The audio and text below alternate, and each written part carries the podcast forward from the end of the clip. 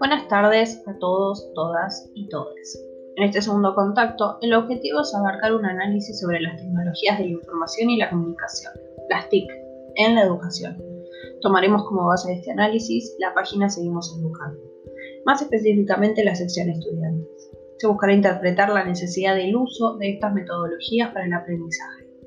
Con este indicio, nuestro punto de llegada será repensar el hoy y plantear un mañana en la educación. Para ponernos en contexto, como todos sabemos, entre finales de marzo y comienzos de abril, la pandemia nos sorprendió e impactó fuertemente al mundo educativo. Cuadernos, carpetas, libros y materiales escolares quedaron bajo llave en casi todo el planeta.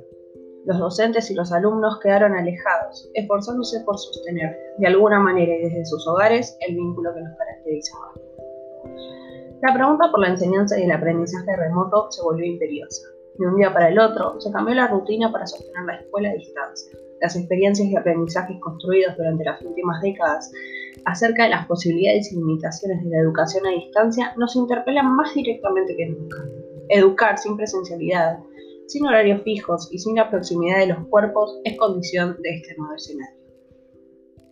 En los últimos meses, el uso de las nuevas herramientas se propagó a un ritmo inusitado y la educación digital se ubicó en el centro de la escena. Muchos hablan de procesos históricos que se aceleran, transformaciones que hubieran llevado años y meses, hoy se dan en semanas o incluso en días. Nuestra historia, dicen, es como una película que se adelanta a toda velocidad. Nadie duda sobre el aceleramiento de algunos fenómenos, pero cabe preguntarse si en otros no estamos rebobinando, también a altas velocidades. El ritmo y la escala de los cambios están a la vista. Los interrogantes más importantes hoy se concentran en esa dirección. Este contacto reúne miradas diferentes para reflexionar colectivamente acerca de la escuela que viene desde una perspectiva digital. ¿Qué revela este nuevo contexto para pensar las oportunidades y los riesgos de la digitalización en la educación? ¿Cuáles son los claroscuros de la educación digital y cómo podrían transformar a la escuela que viene? ¿Qué dimensiones y qué cambios educativos son prioritarios para asegurar el derecho a la educación a millones de estudiantes? ¿Cuál es el rol de la pedagogía y la política a la luz de estas transformaciones? Este ciclo se pregunta por la dirección y el sentido de los cambios necesarios para la escuela que queremos.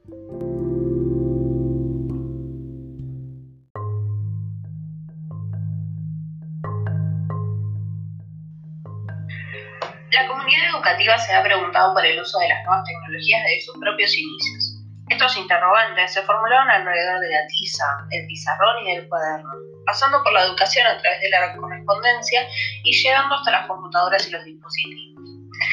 La llegada de las tecnologías digitales a partir del siglo XXI dio un nuevo giro a estas discusiones, multiplicaron de manera exponencial los desafíos y oportunidades educativas, a tal punto que la alfabetización digital se volvió un tema de agenda ineludible, como dice Miriam Ferreiro. Desde entonces, el mundo de la, educación ha incorporado estas tecnologías a fuerza de prueba y error, a través de pequeñas iniciativas y políticas universales, de arrebatos individuales y programas colectivos se volvieron cada vez más frecuentes las experiencias orientadas al uso de plataformas de enseñanza, sistemas de gestión y monitoreo, robótica, formación a distancia, entre otras innumerables posibilidades. Su potencial parece ser tan amplio que el sistema educativo es visto por muchos como un gran laboratorio de innovaciones digitales que se incorporan en escuelas y sistemas educativos.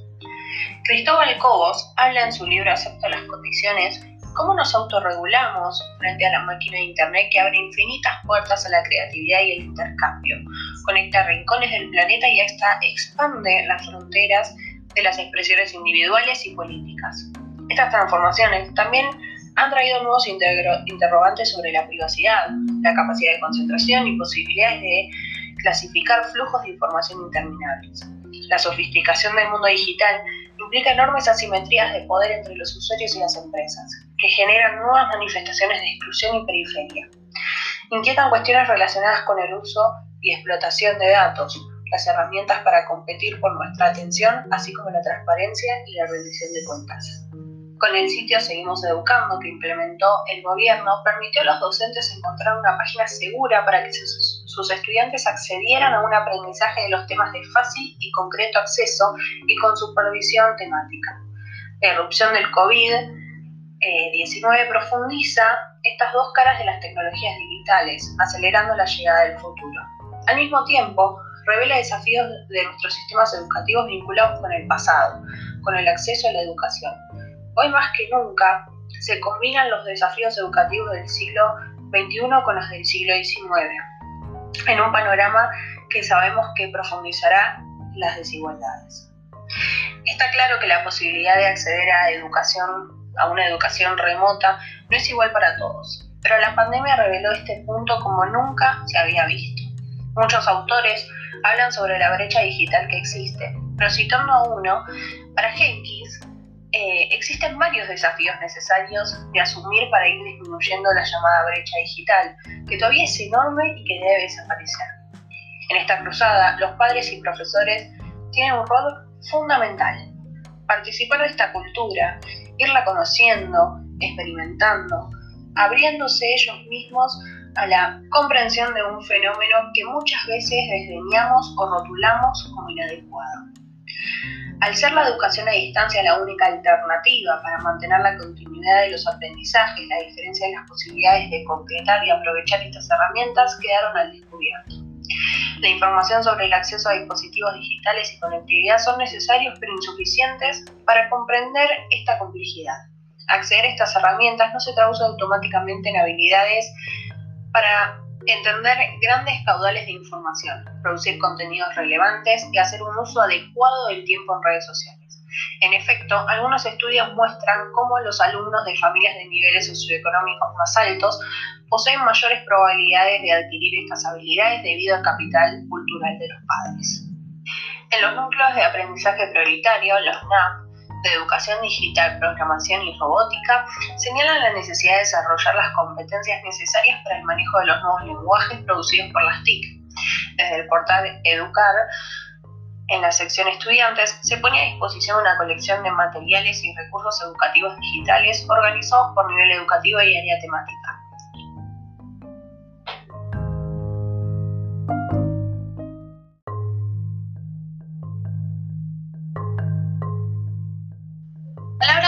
Montero, en Campus Virtual ABC, nos señala que la alfabetización en los nuevos medios no se limita a la escritura y a la lectura, sino que incluye el manejo de los lenguajes y habilidades sociales necesarias para desenvolverse en los nuevos escenarios. Enseñar y, y aprender a través del juego, la simulación y la performance, algo que la página Seguimos Educando propone. Lo que nos da este tipo de sitios es darle a las familias una base segura donde se puede investigar, trabajar y divertirse sin los riesgos y los temores que aún hoy provoca Internet. Ahora bien, ¿qué pasa con el rol docente dentro de este ámbito? ¿Realmente los docentes incluyen estas actividades en su enseñanza virtual? ¿Cuántos estudiantes conocen y utilizan la página como parte de su aprendizaje cotidiano? Dussel, en Tsunami Digital, dice que los docentes también son usuarios de los medios digitales en sus vidas cotidianas y hay una búsqueda de los educadores para incorporar las tecnologías a la educación. Tengamos en cuenta que la tecnología no viene a reemplazar al docente, sino que se complementan. La figura del docente se torna más necesaria cuanto más autónoma es la acción de aprendizaje del alumno. Con los planes Conectar Igualdad y Plan Sarmiento, el modelo 1 a 1, se sabe que todos los estudiantes poseen una computadora y se pensó en base al acceso universal a las tecnologías, tanto dentro como fuera del ámbito escolar. Como siempre, el rol del Estado en políticas educativas es fundamental, pero se quedó a mitad de camino. Muchos niños o adolescentes no tenían acceso a Internet fuera de la escuela y son los que quedaron en el camino del aprendizaje. Una excelente forma para empezar la inclusión de las TIC en la educación, de pensar el aprendizaje ubicuo para acceder a la información en cualquier lugar o momento, como propone Burbules, debe ser acompañado con políticas que garanticen la conectividad dentro y fuera de la escuela para reducir la brecha digital.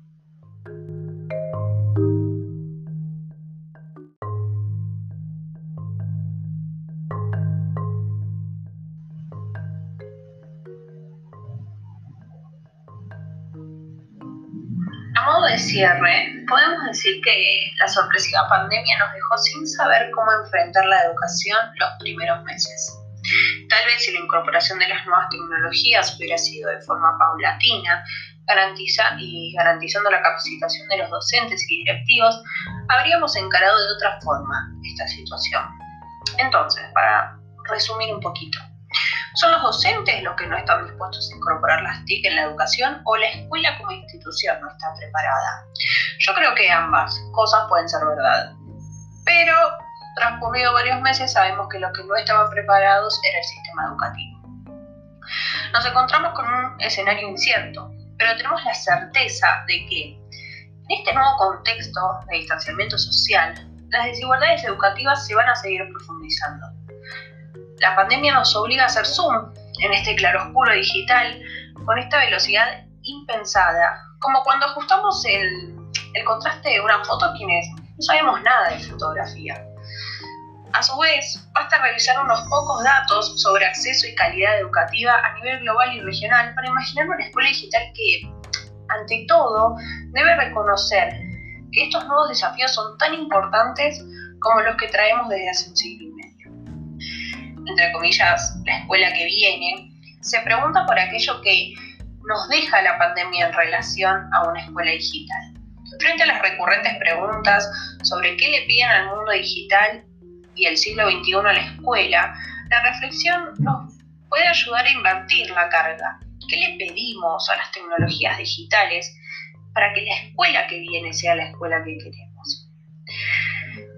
La escuela es el lugar donde se debe invertir recursos para dar respuesta a la nueva educación que ya se instaló con una dosis justa de virtualidad y presencialidad que se necesita para formar al sujeto del siglo XXI.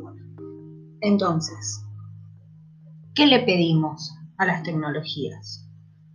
¿Qué nos pide la tecnología? Pensémoslo para el próximo contacto y espero que les haya gustado este encuentro. Nos vemos la próxima.